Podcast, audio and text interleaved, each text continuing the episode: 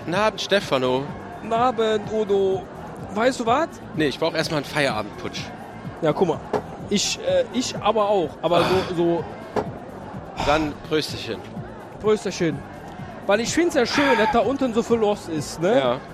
Aber ich find's noch schöner, wenn die auch bezahlen würden. Und bislang habe ich noch keinen einzigen gesehen, der irgendeinen Strich auf seinen Deckel hat machen Ihr lassen. müsst alle ganz schnell runterkommen, der Putzschlauch ist geplatzt. Oh Gott. Ach du liebe Zeit. Oh mein Gott. Oh. Was?